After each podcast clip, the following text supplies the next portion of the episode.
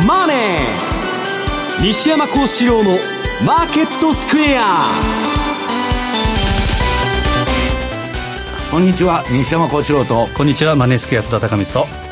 皆さんこんにちは。アシスタントの大里清です。ここからの時間はザンマネー西山幸四郎のマーケットスクエアをお届けしていきます。大引けの日経平均株価今日は反落の動きとなりました。終値、ね、453円88銭安の2万1087円16銭です。そしてドル円なんですが今週は109円から106円までありました。西山さん、ちょっとボラティリティのお話以前からされていらっしゃいましたが、はい、この番組でずっと言ってきましたけどもう8月は円高の月だと。で、まあ、貿易戦争もね、えー、米中の交渉がまた再交渉になると、まあ、放送で何ともなりませんって言っとるわけです。もうライトハイザーが中国行くだけで逆に危ないんです。で日本の方もね、まあ、私の聞いてる話では通商交渉がちょっと遅れててまあ本格的にはトランプがガンガン言ってくるのは9月頃になりそうなんですけど、いずれ、いずれにしてもですね、あのー、8月はちょっとやばい相場だとみんな運用者が言っとるんですね。で、今まあ今日後でやりますけど、えー、ニューヨークの証券取引所では、例のヒンデンブルグオーメンが点灯しとると。で、これはね、えー、と、今年の相場もそうだし、去年も2回ぐらい、それがまあ点灯するとですね、その後比較的大きな下げが来とるんですけど、ちょっと今年の8月相場、やっぱり夏枯れの中ですね、警戒が必要だということですね。ドル円です。この時間107円の1112といった動きです。津田さん、はい、今週は動きましたね。まあそうですね。あの材料が多くて FOMC なり、はい、えー、まあ今日は雇用統計もあるんですけど。やっぱりトランプ大統領のツイートで動いたということですから、まあ、本当に一発の破壊力ですよね全て問いあのあの準備しててもですね飛んでしまうぐらいの破壊力があってで大きく動いたという1週間ですね。えさてこの番組は YouTube でも同時に配信をしています。資料もご覧いただきながらどうぞお楽しみください。動画については番組ホームページの方からぜひご覧ください。また番組ではリスナーの皆さんからのコメント質問お待ちしています。投資についての質問など随時受け付けております。ホームページのコメント欄からお寄せください。ザ・マネーはリスナーの皆さんの投資を応援していきます。それではこの後午後4時までお付き合いください。この番組はマネースクエアの提供でお送りします。お聞きの放送は、ラジオ日経です。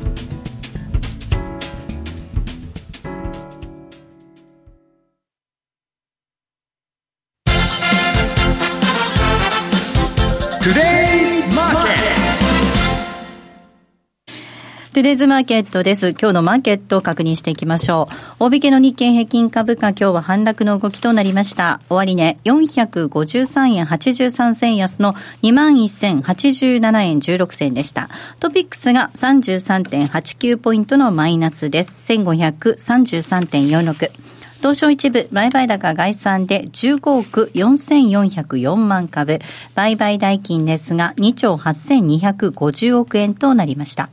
東証一部の売買代金のランキング。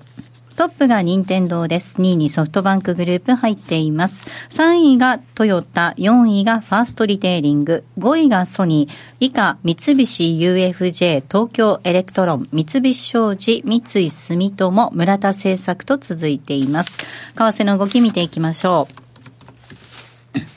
ドル円この時間107円の丸910です。ユーロ円が118円の7076。ユーロドルが1.108386あたりでの動きとなっています。では、津田さんからマーケットのポイントをお願いいたします。はいまあ、我々こうマネーの話をしてるんですけど、大沢さんがなんか財布を忘れたという。そうですよ。私、大沢さんに金貸してましてですね、10日で1割返してくれるっつうんで、儲かってる会社なと。まあ、それさておき。はい。まあ、いわくつきのあの8月相場がスタートしたと。はいで、まあ、先ほど言ったようにトランプ大統領のツイートが未明に出て、で、えー、未明のツイッターで約3000億ドル相当の中国からの輸入品に対して、10%のえー、追加関税を9月1日からかけると。で、これは、えー、対中追加関税の第4弾。うん、で、これが大きいのはですね、えー、スマホとかノート PC っていう IT 製品にが含まれると。うんでそうなると当然日本もですね。も結構入ってるみたいですよね。だから、すべてだからね。全般的に言うと835億ドルってことは、3000億ドルの中の、えーまあ、3割弱がこういった IT 製品、まあ他も当然ありますけど、うんまあ、日本なり世界のですね、えーまあ、サプライチェーンの混乱が必至になるんじゃないかと。で、9月1日、まあ、新年度、まあ、企業は 10, 10月ですけど、大体あの学校の新年度、9月アメリカ、まあ、その辺のタイミングを狙ったのが、やっぱ選挙、これも大きいと思いますし、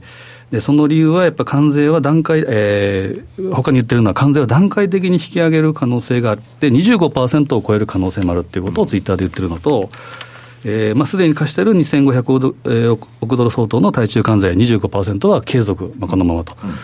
でまあ、いろいろ言ってますあの、例えば農産物、えー、米国産の農産物を中国が約束したけれども買わないと。大豆も買わないと。買わないと。うん、あとは、えー、フェンタニルって書いてましたけど、合成麻薬ですか、うん、それに関しては、売ることを中止させると、習近平は約束したけれども、守ってないと、うん、アメリカ人を死にかけてるというふうなツイッターも、うん、ツイートもしてました。で、えー、このあたりは、えー、ノート PC とかゲーム機っていうのは、対中依存度が9割強、アメリカは。うん、で、スマホでも8割ということ。という方、中国に、えー、依存してるってことは、大体調達先がなければ、アメリカ自体の、えーまあ、物価高、インフレにも当然なってしまうと。うんなので、この辺はですね、非常にまあ選挙目当てということでは当然あるんですけど、非常に危ない橋を渡りつつあるなというのがあります。で、第4弾の、えー、対象商品には、先ほど西山さんがおっしゃった通り、えー、消費財。これが4割、えー、もほぼ含まれていると、家計支出のリスクにもな当然なりうるということですから、注意が必要です。で、まあ、このあたりは選挙公約の実施ということで、粛々とトランプ大統領やってるということですから、単なるブラフではないというふうに見るべきだし、うん、えー、だと思いますし、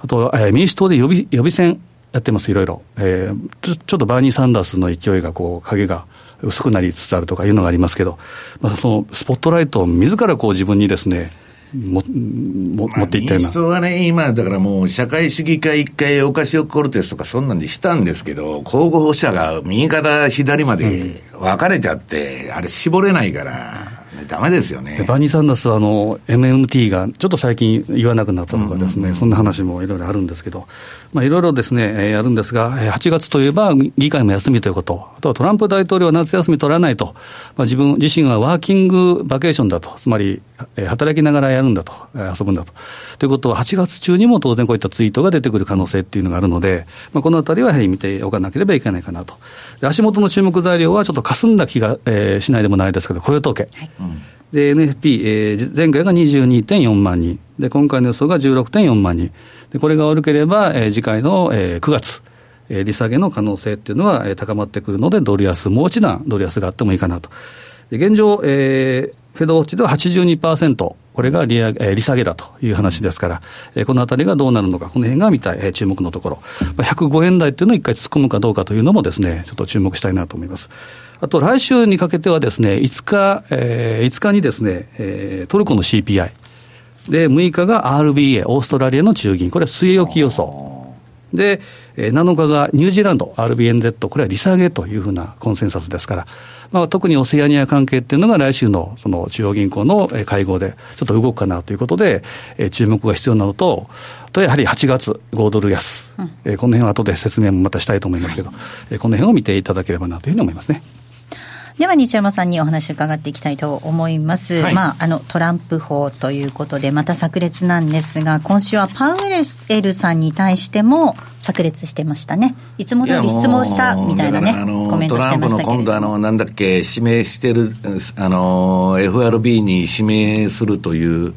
えー、金本位正論者のですね名前忘れちゃったや。まあ、その人が50ベーシスやれと、はい、直前に。で、トランプもわーわー言ってるわけですよ。でね、まあ、えー、っと、まあ、日本は安倍さんがまあ黙っててくれっつんで、それまでまあ、言ってないんですけど、今のところ。まあ、中国とか欧州はね、えー、為替操作して、輸出ドライブかけて、儲けまくってると。で、アメリカがその分損してるんだと。不公平だと。で、まあ、トランプの言うことも、その一理あるんですよ。で、まあ、そ、そうは言いながらね、景気の、あ、景気でない、株価のピークで、なんで利下げなんかしなきゃいけないんだと、はい、景気仕様もさほど悪くないのにね。まあ、だから無茶苦茶な世の中なんですね、もう。で、私はまあ、それはね、トランプはとにかくあの言ってるように、既得権者の権益を破壊しに動いてるんで、まあその点では筋が通ってるんですけどね。えー、っと、これあの、ポール・チューダーが言っとったんですけど、4回目の完全になったら、アウトだと。我々が70何年間経験した、してない事態が来るんだと。もうそこで相場はアウトなんだって言っとるわけですけど、まあそれが昨日出ちゃったんですね。だから、まあそうは言いながらね、まだあの利下げの乗りし、これでもうまた株が下がってくると、利下げしろ、利下げしろと私が言ってる最速、最速相場のオンパレードになるわけです、これから。で、それをまた交換してあげるかもわからないですけど、私はね、乱高下しながらも、結局年、あのー、年後半に向けては下げていくと。でね、みんなね、あのー、アメリカのちょっと鋭いエコノミストのその予想を見るとね、来年からとにかく本格的な不況になるってみんな言っとるんですよ。だから今、そんなにひどい事態に急にはならないんだけど、えー、ちょっと気持ち悪いなと思うんで、こえー、っと、今年の相場はね、これ後のコーナーでやるのかな。えー、っと、1998年の相場に、はい、そっくりだと。ね。全く同じ軌道になっとるんですね。うん、それを思うと、もうこっから下げるんです、8月は。だからその通りになるってことじゃないですよ。そんなまあ単なるね、えー、昔チューダーファンドのね、ピーター・ボリッシュっていうのがやっとったアナログモデルと。いうので、まあ、チューダーはそれを、ブラックマンデーを、そこのモデルで当てて、大億万長者になったっていう、まあ、伝説があるんですけど、まあ、ちょっとね、良くないと。でも、為替の方のその話をしときますとね。はい、お願いします。これ資料持ってきた1ページの日本円通貨先物、まあ先週の放送でも取り上げたかと思うんですけど、あの、そもそもですね、私、為替市場に入っても相当長いんですけど、何十年ってやっとるんですけど、ドルっていうのは前半は上がるんだけど、後半が良くないっていうのが、あれなんですね。ただ、ここ10年は、リーマンの後は QE ばっかやってますんで、やや循環がね、おかしくなっちゃってるんですけど、そもそも私ら何やってたかって言ったら、年前半はドル買って、後半ドル売ってるということが多かったわけです。で、これ見るとね、8月から急激な円高になるわけです。だから、まあ8月9月っていうのはね、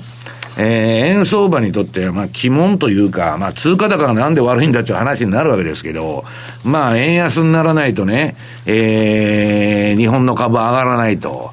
でね、円高になるとみんな日本の企業ってバカなんですけど、いつでもめちゃくちゃなリストラやるんですよ。もう人べらしばっかやる。で、それで不景気になっちゃうと。で、またね、その下請けとかにバンバン圧力かけて、空臓器に絞るようなリストラをやって、で、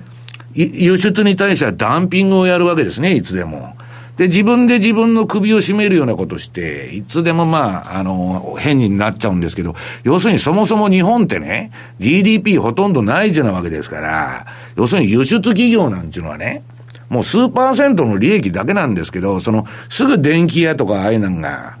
えー、リストラするわけですね。だから国内全般に消費から何から全部落ちちゃうと。まあ、その繰り返しなんです。90年から。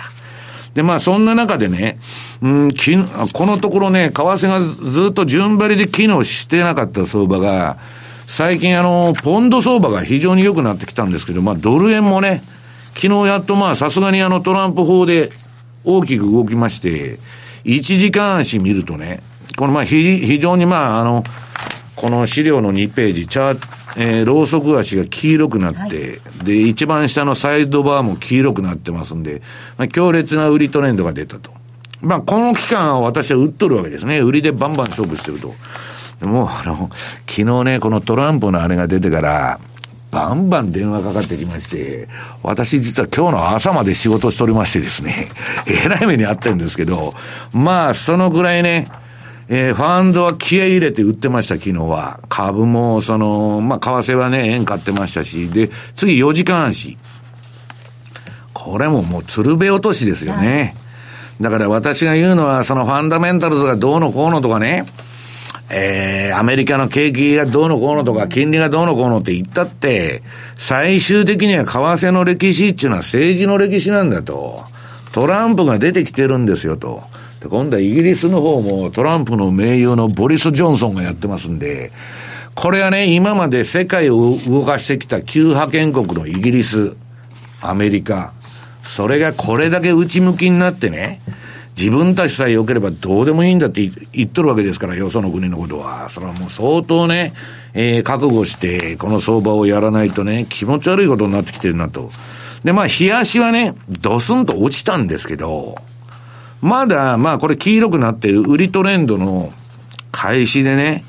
まあ、言ったってね、106円台つけたって言ったって今までのレンジなんですよ。で、まあ、これが、あの、私、いつでも言ってますように、えー、今年の1月3日のフラッシュクラッシュのね、104円台は今年の後半相場で必ずやりに来ると。まあ、だからそれを抜けちゃうと、もう100円コースが待ってるという認識だと思うんですね。で、まあ私がやってるのは、その、まあ円っていうのはまたね、その年金が買ってくるとか、ただ年金も今あのヘッジ付きでしかやらないって言っとんで、結構ね、もう円安要因じゃないんですよね。GPIF とかそういう投資も。で、やっぱりね、かなりビビ、円高に運用者も、まあビビってるってことですよね。その、今までは裸で買ってたとこが、で、まあ私が一番いいと思ってる相場っていうのは、え、ポンド円。あれ？これ間違ってるな、資料が。ポンド円のね、1時間足。これもうトレンドまあ、出まくりみたいな相場になってまして、で、次にこれ、ポンド円の、これドル円になってますけど、資料では。これポンド円です。6ページの4時間足も、いい相場で、あ、これ全部間違っとるな。これポンド円が全部ドル円になってんだ。あ、はい。うん、えっ、ー、と7ページ。はい。今ご覧いただいている4時間足はポンド円ですね。はい、で、ポンドドルはさらにいい相場がこのところ続いてきたと。うん、だから私はね、うんと、その FOMC の後、まあ、ドル高円高に触れたと思ってるんですけど、はい、まあ、それを言うとね、いや、円高じゃないと。ドル高だけにしてくれっていう声が多くて、うん、いや、レポートでも書いてるんですよ。そのドル高円高だと。だけどまあ、一般的には、その、ドル高になったと。うん、だってドル円だって109円台うんぬんいったんで。はい、直後はそうでしたね。そう。で、その後パウエルの会見でクロス円とか売られたんだけど、はい、まあ、そんだけみんながね、混乱してるってことなんですよ。円高なのかドル高なのか何もわからんと。うん、で、今度は円安に触れててね、ドル円で。じゃあ上伺うのかと思ってたら、1日で106円台まで持ってかれるわけですから、まあ相当ね、えー、もうブレブレの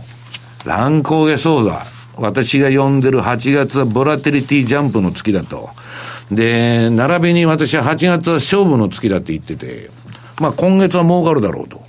いや、我々トレンドフォロワーっていうのは、動きは何でもいいんです。上でも下でも。だから、ちょっと、えー、株安円高という形の相場がね、うん、まあ8月は来るんじゃないかなと思ってるんですけどね。津田さん、本当に今週、まあ、ドル円ももちろん FOMC 受けて注目だったわけなんですが、ポンドがね、大きく下げましたね。ねまあ、ポンドはもうチャートから見ても、月足レベルでも、週足レベルでも、当然、日足レベルでもしたということは、まあ、愛に勝ってはいけないということですから、まあ、あの10月31日のブレグジット、まあ、ハードブレグジットだってあれ、交渉しないって言ってるわけでしょ。おそらくまあ先、おそらくまあ先延ばししていくだろう、だらだらついていくだろうなということですから、基本はやっぱりポンドは買えないと。いうことでいいと思いますね。うん、でね、はい、まあ、あと、面白い相場といったら、まだドルが高いんで、はい、このところ、まあ、レンジ相場になってる。まあ、私はレンジだから、金のね、再エントリーは見送れってメルマガとかでもやっとるわけですけど、このゴールドの先物の、これ、週足なんですけど、これ、過去5年間のチャート。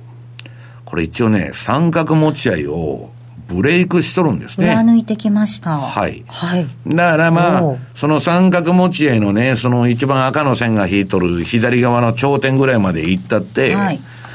まあ、なんらおかしくない相場なんですけど、まだね、ドル安っちゅう相場になってませんので、で、これから株が止まるためにですね、パウエル利下げせえ、利下げせえと。と、パウエルはクビになるのが嫌ですから、サラリーマンですから、あれ。だから、あの、言うこと聞くわけですよ。いや、だって今度だって、なんで利下げする理由があるんですか、FRB。何にもないでしょ？で、去年の年末まで言っとったことと、全く180度違うこと言って、で、まあ理由としてはトランプが貿易戦争をやってるから不確実性だと。な去年からずっとやってるじゃないですか。だからもうそういうね、尻滅裂なことをやってると、市場中のはそういうとこの歪みをついてくるわけです。だから、えー、ろくなことにならないんじゃないかなというふうに私は思ってるわけですね。だからまあ金はね、こんなもんに全部そのゴールド投資に金を投じるんじゃなしに、ポートフォリオの一部として、まあそういう貴金属というかね、まあ鉱山株でもいいんですけど、まあ持っといた方がいいんじゃないかなと。まあ株はちょっとわかりませんけどね。あとね、私が非常に注目してて、これまあメルマガの方でね、あの、ちょっと取り上げようと思ってるんですけど、今ね、私が非常に注目してるそのファンドっていうのはグッゲンハイムなんですね。で、これはね、もう、次の、まあ、レーザーリオが言っとる債務危機。債務危機って債務のサイクル。これを見て相場やれって言っとんですけど、レーダーリオの言っとることは難しすぎて、一般人はほとんど理解できないわけです。彼が何を言いたいのか、まあ、全問答みたいなね、えー、ことも言っとるもんで、なかなか30分でわかるっちゅうんですけど、誰も理解してないと。ところがね、グッゲンハイムはもっと具体的な、景気が悪化する段階をね、もう彼らのレポートの中で顧客に全部出してるわけです。まあ1から10まで並べて、次これ、ここに行く、ここに行く、ここに行くと。今のところ、そのね、これからまあ不景気になる、えー、10段階ぐらいあるうちの2番目まで来てる。まだ序の口です。だって景気のピークですから、まだ。で、それがね、まあそのうちのちょっと資料をちょっと持ってきたんですけど、まあこれは、Google サーチでね、はい。不景気分析、ビッグデータ解析ですよ。ええこれをやっとんですけど、あの、このね、茶色い線も、えっと、あ、が Google の検索のね、ビッグデータの検索で、あとはなんだ、えっと、エコノミストか、なんかの将来予測の見通しをビッグデータでこれ集めとるんですよ。はいで、それで人工知能的に解析して、でね、これが上がってくると皆さん不景気になるんです。これが2018年からじわーっと上がってるでしょだから私は世界の、えー景気のピークが2018年1月だったってずっと言っとるわけですけど、そっからすでに世界は悪化しとるんです。どこの国に聞いたって景気良くないと言っとるんです。で、私のね、知り合いがまあ、今週東南アジア回ってきたんですけど、東南アジアもどうもね、あんま良くないと。でね、アメリカだけがいいんですよ。だけど世界中景気が悪いのに、アメリカだけ儲かるのかということですよね。そんな一人勝ちなんじゃないだろうと。そのうち、今の世界の不景気のね、毒がアメリカにも回ってくるぞと。で、もう一つは、これもグッケンハイムが出してるね、不況確率モデルってやつ。これ、今までの1970年代からの、まあ、不況を、まあ、ほぼ正確、正確に当てとるわけですよ。ね。で、今、グッゲンハイムの予想によると、要するに不景気というかですね、景気のピークはもうつけて、で、今、不景気の、そのモデルがわーっと、これ点線が予想なんですけど、6ヶ月後、12ヶ月以内、24ヶ月以内、いずれも上がってきてる確率が。だから2020年からは、アメリカも不景気に入るというのが私の結論なんですね。で、これ先週の放送とかレポートにも書いたんですけど、次ニューヨークダウの冷やし。これね、そろそろボラテリティ上がりますよという話をしてたわけです。その上の赤いオプションボラテリティも、下の緑の、えー ATR、14日の ATR も、ほとんど調整が終わってると。で、こうなると上がるしかないなっていう予測を我々は立てるわけです。これはボラは売れないと、もうボラ買いだと。したら、まあ上がるか下がるかわからないんですけど、普通はボラテリティの解除のここでするんです。うん、オプションでね。はい、まあそれはそんな専門的なことはともかく、その前に、こうニューヨーク MacD でもう売りシグナルが出とるんですよ。で、ダーンと、これまだ雇用統計の時のチャート、31ですから、昨日のあれ入ってないんですけど、今バーンと跳ね寄ったんですね。で、これがまあ、ボラテリティジャンプだということなんですね。いね、ここら辺で切りますか？よろしいですか？一旦切っても大丈夫ですか？それとも。えー、っと、はい、そうだな。あ、それでヒンデンブルグまでやっちゃいますかヒンデンブルグ、後半に行きたいなと思ったんですけれども。切りましょう。はい。8月、本当に、あの、以前からね、ボラティリティ注意っていうふうにおっしゃっていました月がやってきたということです。ここまではトゥデイズマーケットをお送りしました。お聞きの放送は、ラジオ日経です。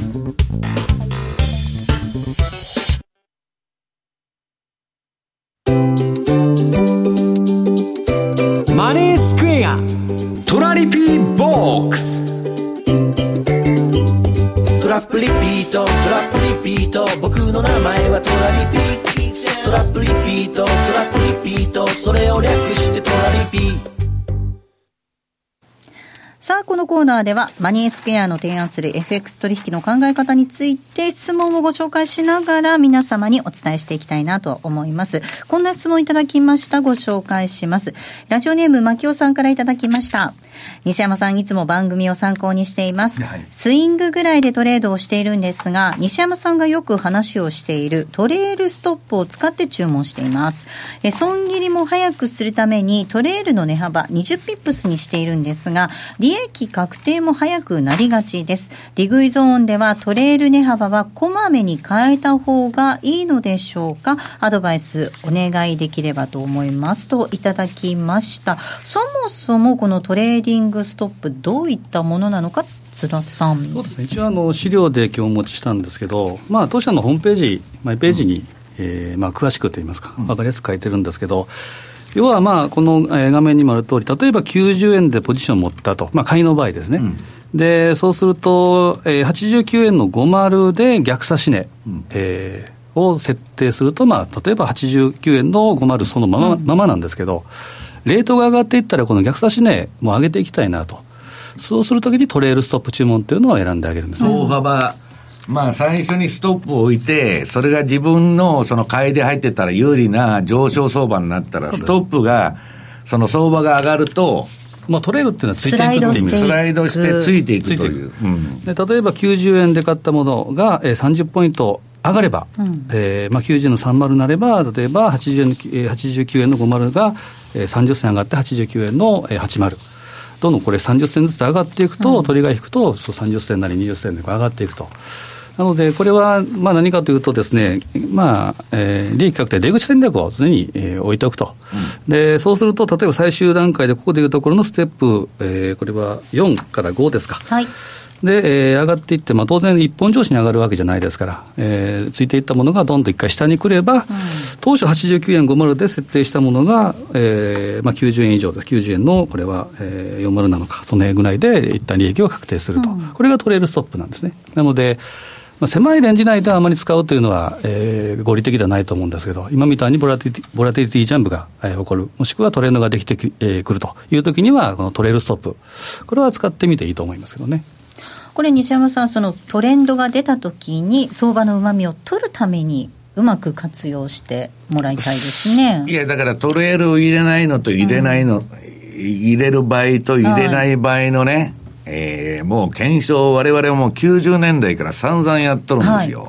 い、で、入れた方がいいだろうと、うん、相場のね、えー、で、自分が思う方向に、まあ、ストップ20銭なら20銭、30銭なら30銭入れといて、相場が上がっていくと、上がっていく分だけ、ストップロスもずれて上がってくるわけですから、何らかの昨日みたいな急落があった時に、その利益はもう上がってくる途中で出るわけですから、はい、強制利食いになっちゃうわけです。だから、まあそういう手法をやってるんですけど、なんかね、あの、えー、と、それがまあトレール注文っちゅうんですけど、私はよくトレールトレールっちゅうんで、まあちょっと勘違いされてる方もおられるらしくて、私のトレール、トレーリングストップというのはですね、ある計算式に基づいて入れとるだけで、等幅ずらしていくやつじゃないんですね。私もあの30年やってますから、ある程度高度のあの技術を使ってますんで、だから、それはね、もうメルマガとかでも散々説明しとるんですけど、その、うん、普通はね、あの、だからトレール注文っていうのはトレール入れたら絶対儲かるのかということも言われることがあるんですけど、はい、単なるストップロスですから、ええ、最初は。で、相場が自分の買いでも売りでも、まあ買いなら上がっていく、うん、売ってたら下がっていく、有利な方向に動いたときに、ストップがずれてくるだけなんですよ。だから、なんかね、ちょっとそこら辺は、あのー、な、なんですか、その、勘違いされてる方もおられるらしいんですけど、うんうん、あの、単なる、そもともとは最初はストップロスなんです。はい、で、自分の有利な方向に相場が動くと、はい、利食いになると、いうだけの話です、ね、これは買いでも売りでも同じですから、まあ、ないよりはあった方がましいぐらいの程度で、当然、あの先ほど30銭、えー、ヒットして動かなければ、そこに行かなければですよ、うん、ロスカットが例えば89円の50でヒットする、それは損になりますから。あのだからこのマネースクエアのね、津田さんが持ってきておられるトレーリングストップの解説が出たページがあるんですけど、はい、それ、すっごくわかりやすい短い文章で説明が書いてありますんで。まあ、それ読んでいただくと、で、私のね、トレーリングストップの手法っていうのは、今日はあの、マネースクエアさんであの、えー、セミナーの収録をいたしますんで、そこでも、M2TV の、M2TV のね、プレミアムビューというのでやりますんで、はい、それをもう見てもらったらわかると思います。はい。はい、ぜひそちらご覧いただくか、あるいはマネースクエアのホームページ、初めての FX そうです、ね、というところをご覧いただければなと思います。はい、さあ、そして津田さん、8月末になりますが、大阪でセミナーですね。まあ、前も言いましたけど、暑いさなかに 大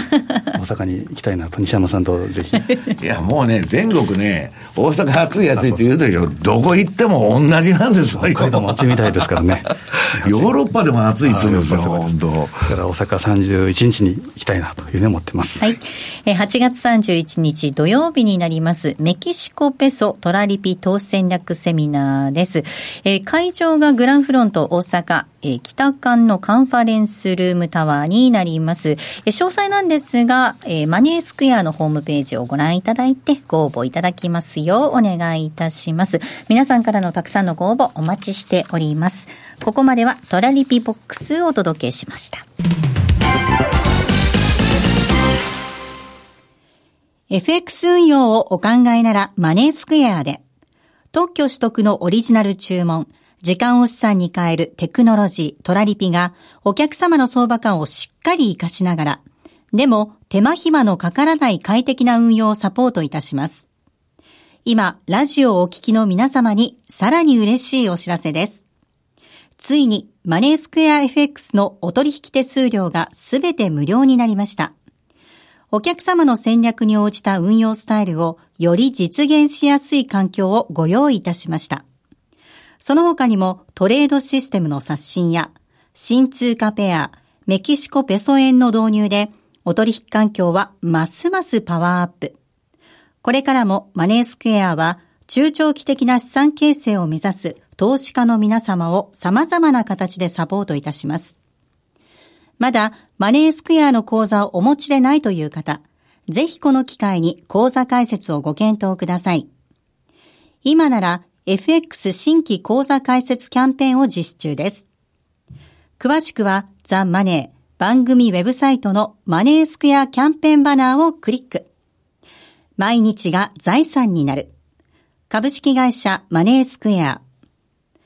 金融商品取引業関東財務局長金賞番号第2797号。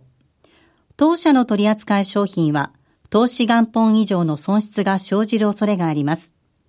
契約締結前交付書面をよくご理解された上でお取引ください。お聞きの放送は、ラジオ日経です。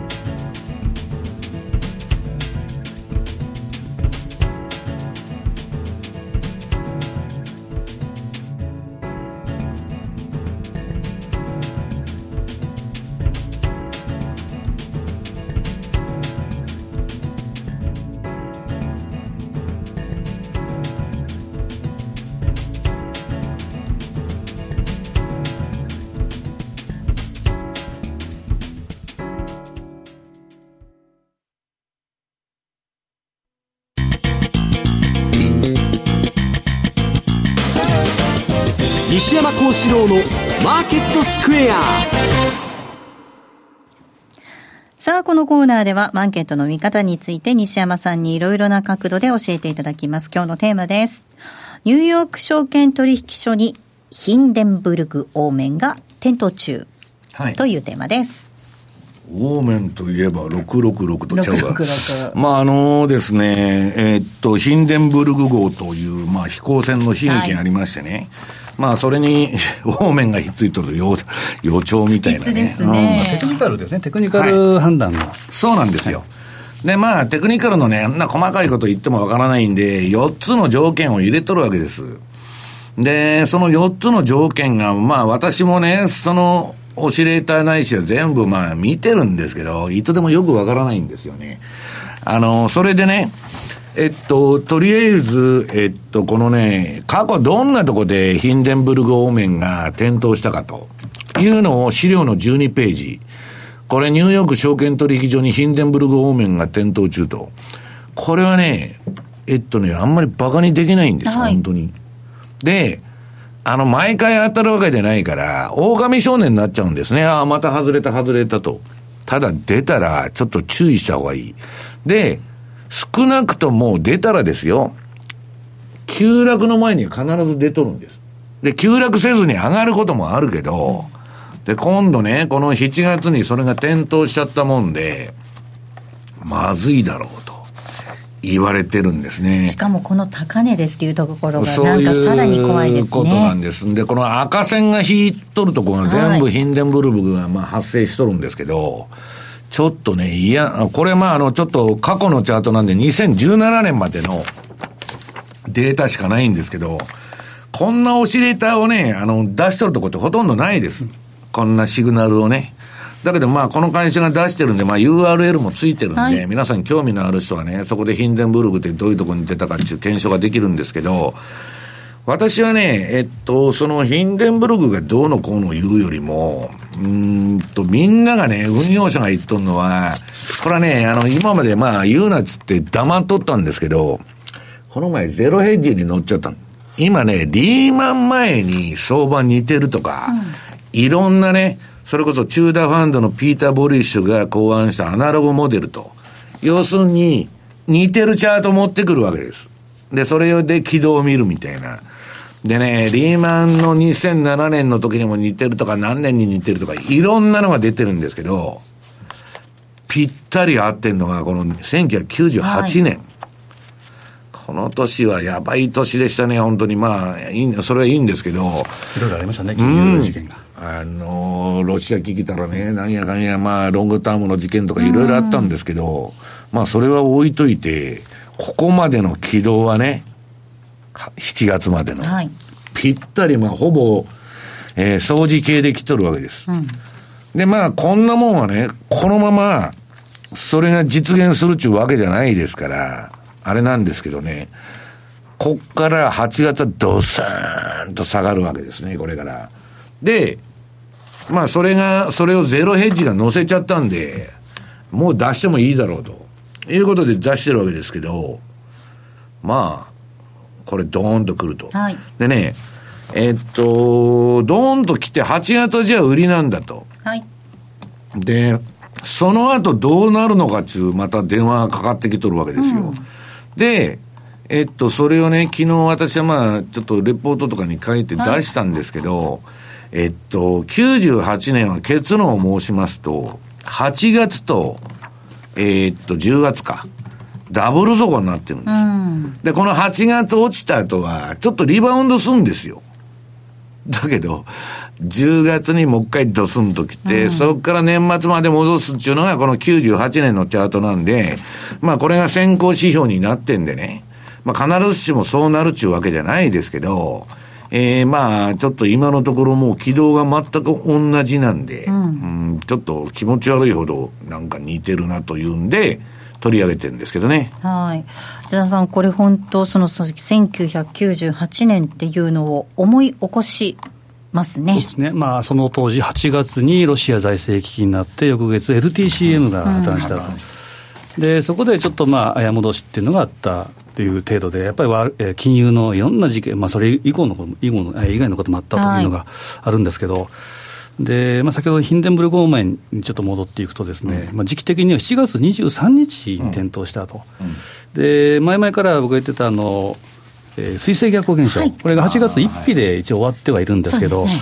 これも過去ずっと遡っていくと、やっぱりトレンドの転換点、まあ、結構帯があるので、1か月ぐらい、まあ、ピンポイントってわけじゃないんですけど、やっぱこの前後で大きな流れ、潮目が変わってるっていうことがやっぱあるので。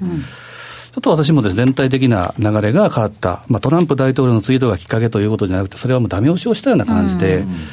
えー、来たのかなと。で、今回利、利下げというのは、要は何かというとですね、予防的とか保険的とか言ってますけど、うん、普通に考えたら去年の利上げが失敗だったということなんですよね。なん、ね、なんでしたのかと、だそこでルビコンが渡ったという話をしたと思うんですけど、量的緩和の罠というのが来て、そうすると、まあ、大きな流れがですね、ちょっと変わってきたと、やっぱり投資家は見るべきじゃないかなと思いますけどね。だけどね、これ、あの、津田さん、ここから株下がってきたら、もっと利下げしろ、利下げしろって当然話になるでしょ？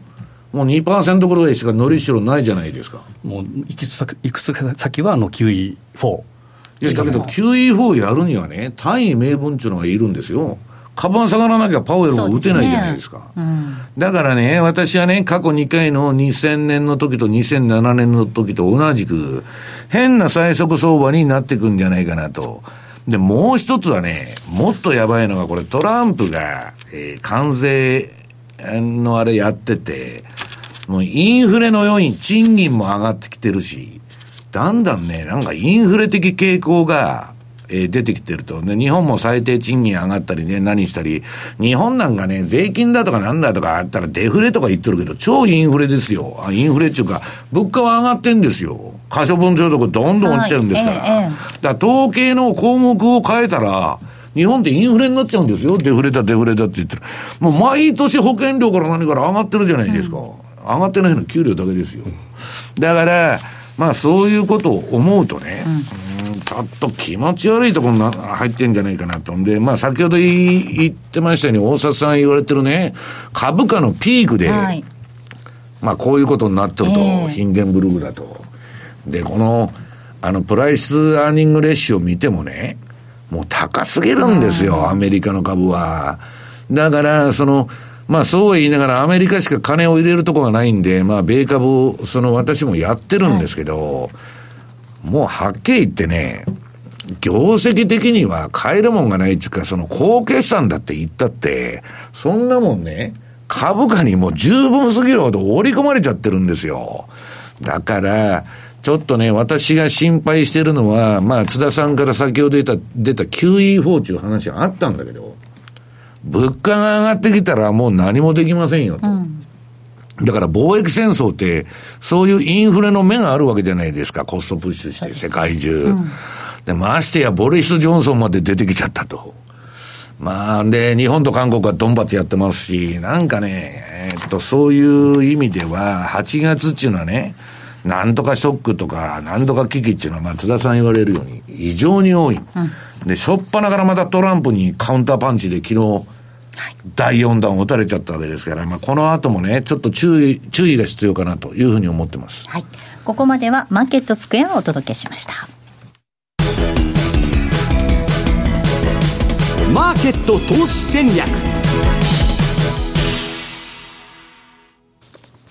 では、投資戦略伺っていきましょう。津田さんです。えー前回出た時にもお話ししたんですが、やっぱ8月、えー枠付きの8月ということで、順を持って見ていくと、季節的アノマリ、日米ともに8月はやっぱり下げやすい。はい。でこれはまあファンドの決算、9月末決算ということは45日前ルール、えそうすると大体8月15日前後、あとは、えー米国債の大量償還、えーというのが8月半ばにあるということで、次のページは金利、えーまあ、利回りがですね8月がやっぱ一番下げやすい、そうするとドル売り円買いになりやすい。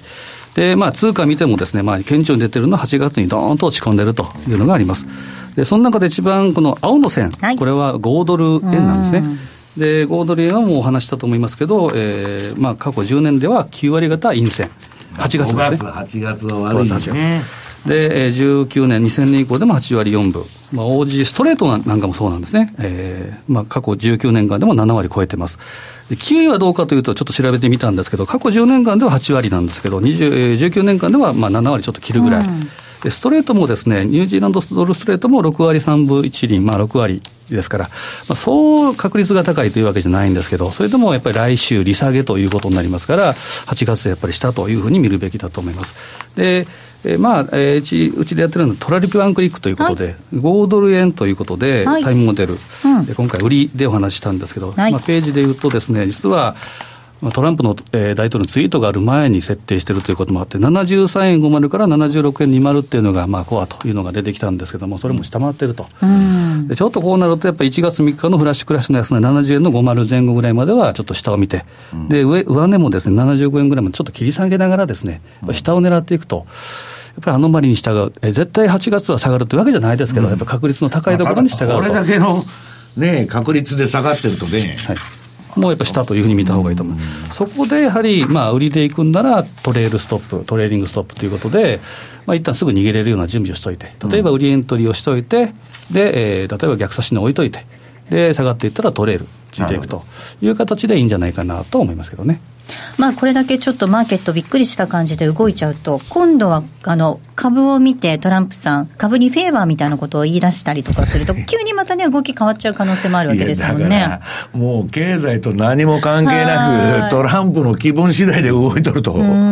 いう話になっちゃうわけですよ。うんその辺をね、その私たちどう、どういうふうにね、対応するかっていうと、やっぱりトレーリングストップとかっていうのが重要になってくるっていうまあことですよね。守りですよね、だからね、防御ですよね、一番大事なのはねで。すね。特にそういうのがこう意識される1か月にいや、だから景気のね、末期とか相場の末期にしなきゃいけないことは、第一に資産保全なんですよ。儲けることじゃないんですよ。大里さんに強く言いたいところですよ。大札さんなんか昨日ね、トルコリラ、トルコリラ買ったところ何の話だと。